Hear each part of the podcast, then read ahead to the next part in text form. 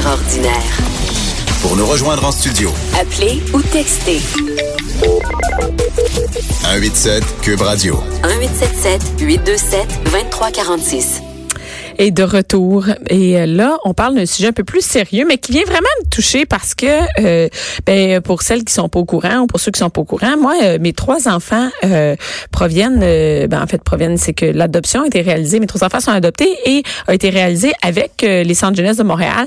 Et pour celles qui savent pas, ben, en fait, les centres jeunesse, c'est la DPJ. Ce sont des enfants de la DPJ. Et dernièrement, dans les nouvelles, on entend beaucoup parler. Bon, la DPJ a eu 40 ans. Il y a ça, mais il y a aussi que la, DPJ, les centres jeunesse sont vraiment en manque de familles d'accueil. Et ça semble être un problème généralisé à travers le Québec, c'est-à-dire que euh, pas des gens qui veulent adopter des enfants, mais qui, qui doivent être familles d'accueil, des familles en fait qui accueillent des enfants, peut-être pour leur vie ou pour un certain moment euh, dans leur vie. Donc je voulais en parler parce que des fois les gens, on a des, des gens qui pourraient être familles d'accueil, qui qui savent pas par où commencer, qui savent pas comment ça fonctionne. Donc pour moi c'est important d'en parler et euh, j'ai au téléphone euh, Madame Pelletier, c'est ça? Oui, Bonjour Madame Pelletier, ça va bien? Allô? Oui, vous êtes hey, vous êtes dans la, la région de Chaudière-Appalaches? Et c'est ça. Et c'est Oui. quelle ville exactement? Vos bureaux sont où? Ben, euh, Centré Lévis. OK? Lévis, Montmagny, Chaudière-Appalaches, c'est quand même gros. On a le territoire de la Beauce, on a euh, tout le territoire de Montmagny, euh, Sainte-Perpétue. Euh, tu t'es un peu promené dans ces territoires-là. Eh oui, pas mal. Lévis, ouais, tout Saint-Romuald, euh, Eh, mais- l'autre côté de Québec, l'autre côté du pont de Québec, en fait. Et vous, votre travail à cette DPJ-là, c'est quoi? En fait, moi, actuellement, ce que je fais, c'est que je reçois les demandes d'enfants qu'il faut placer dans des familles d'accueil. Vous êtes comme Et regarde- Ouais, puis je regarde dans quelle famille d'accueil il pourrait aller. J'essaie de faire un dépérage optimal. Et ensuite, euh, j'appelle les familles d'accueil, on en discute et on regarde là si le, le petit bonhomme, la petite bonne femme peut aller dans ce milieu-là. J'ai fait le suivi quand même des familles d'accueil. là. Est-ce que c'est un un- là on entend beaucoup parler dans les nouvelles qu'il y a une pénurie de familles d'accueil. Est-ce que c'est vraiment généralisé à travers le Québec? J'ai l'impression que c'est une une euh, un- une des PJ, on peut dire un des centres jeunesse euh, euh, d'un côté du Québec, ensuite c'est de l'autre côté. Tout le monde manque euh, vraiment un, besoin criant de familles d'accueil. Oui, oui, je pense que oui. Euh, On a souvent des demandes, nous autres, de notre côté, des inter centres jeunesse qu'on appelle d'autres territoires qui nous interpellent pour avoir des places en famille d'accueil. Fait que oui, malheureusement, C'est partout, hein? Ouais. Parce que euh, quand euh, parce qu'en fait, chaque personne, par exemple, si moi j'habite dans la région de Rosemère, je vais être dans la région de, du centre jeunesse des Laurentides. C'est vraiment euh, donc on, applique un peu pour notre région, mais des fois il y a tellement de manque qu'une région, un centre jeunesse peut appeler un autre centre jeunesse, c'est ça? Oui, des fois, on est limitrophe, là, fait qu'on essaye de dépanner quand on peut, là, euh, d'offrir euh, euh, une place à un enfant là, qui, qui est limitrophe avec un autre territoire, mais des fois, on les déracine complètement parce qu'on manque de ressources. là, de Et, je pense que les gens, c'est pas tout le monde qui sait qu'est-ce que ça veut dire être famille d'accueil. Euh, par exemple, les gens, ils, ils mélangent, euh, par exemple, moi, ce que j'ai fait, c'est une adoption banque mixte, donc Ouais. euh, qui sont des enfants qui sont placés euh, chez des, des gens, mais qui sont à faible, je sais pas comment dire, il y a peu de chances qu'ils retournent dans leur famille. Donc, on pense que pour eux, euh, l'adoption va être la bonne, la bonne chose pour eux. Mais là, la famille d'accueil, c'est autre chose. On n'est pas là-dedans, là. Non, on est vraiment euh, une famille d'accueil plus des gens qui vont recevoir des enfants, puis ça peut être sur du court terme, ça peut être euh, sur du moyen terme ou du plus long terme, euh, sans nécessairement qu'on en arrive à une adoption d'un enfant. Là, c'est temporaire normalement. hein. Un placement d'un enfant, c'est le moins souvent possible, mais aussi souvent que nécessaire. Donc, ces gens-là. Euh, ils passent tous par un- un- une évaluation aussi. On, on y va. Ben, avec- si on commence du début, mettons, là, moi, je suis chez nous, Oui. j'entends ça, Ah, il manque de famille d'accueil euh, euh, dans la Beauce, moi, je suis là. OK, euh, Ouais. je veux savoir, premièrement, moi, est-ce que je suis, une- tu sais, euh, comme, comme personne, je me dis, moi, est-ce que ma famille peut être une bonne famille d'accueil? Comment ça fonctionne? Comment on peut savoir Ouais.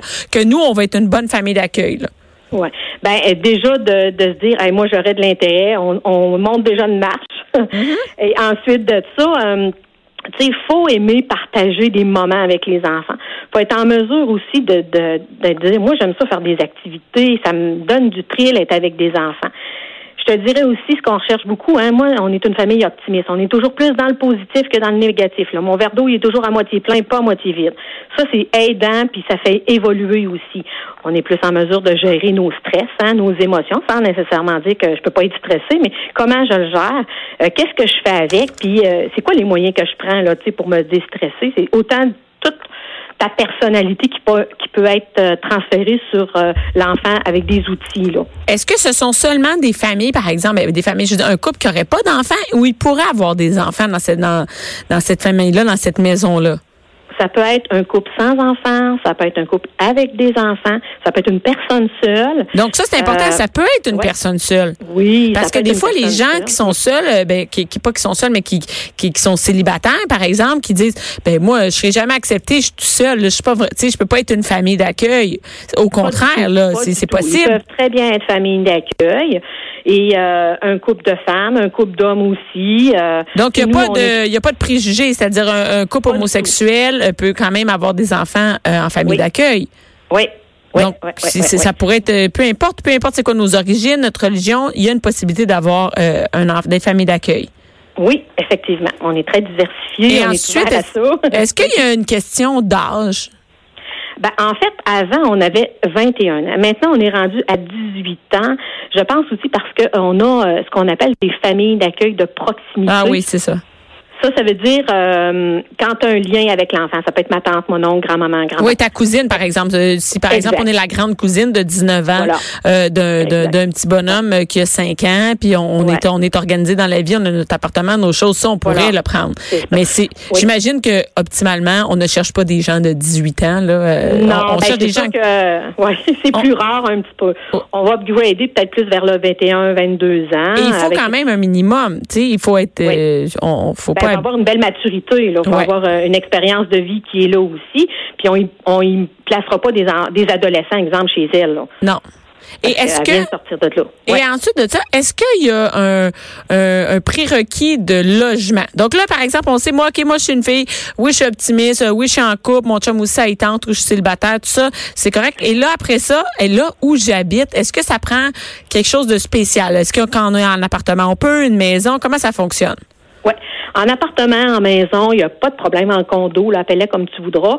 Euh, ça, il n'y a pas de problème. En autant qu'on respecte les normes ministérielles, c'est-à-dire qu'un enfant peut avoir, euh, faut qu'il y ait une chambre. Oui, sa chambre à lui. Avec, euh, hein, fait que, euh, puis tu sais, on a des grandeurs au niveau euh, des chambres là.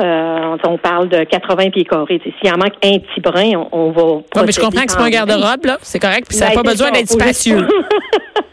Mais tu sais, puis c'est sûr que les autres, le- je te dirais le principal, c'est la chambre, une chambre pour lui avec une fenêtre qui est euh, assez grande là, pour euh, qu'un enfant puisse sortir ou qu'un pompier puisse arriver aussi.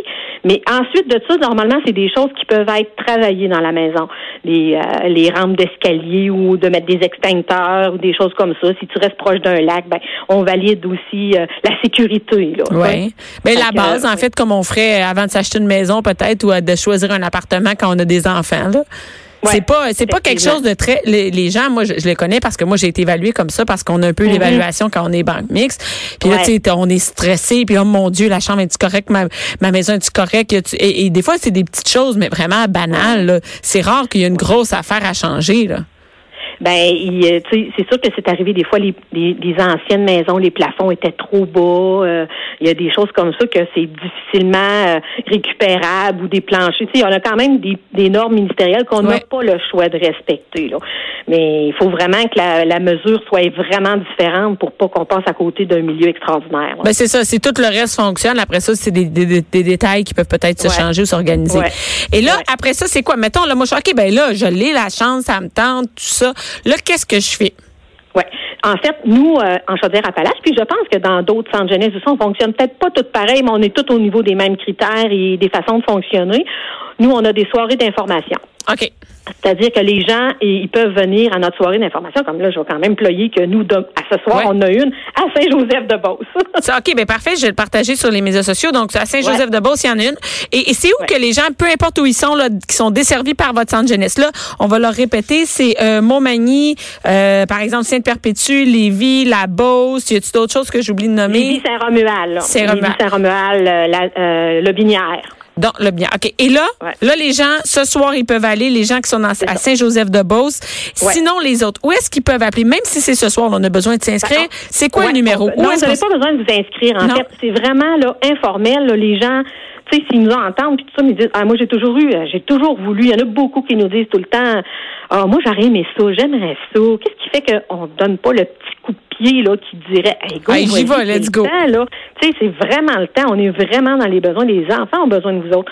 On a le site Internet dans tous les centres jeunesse. On a un Oui. site Internet. Puis il y a toutes les informations. Nous, c'est le 6, 6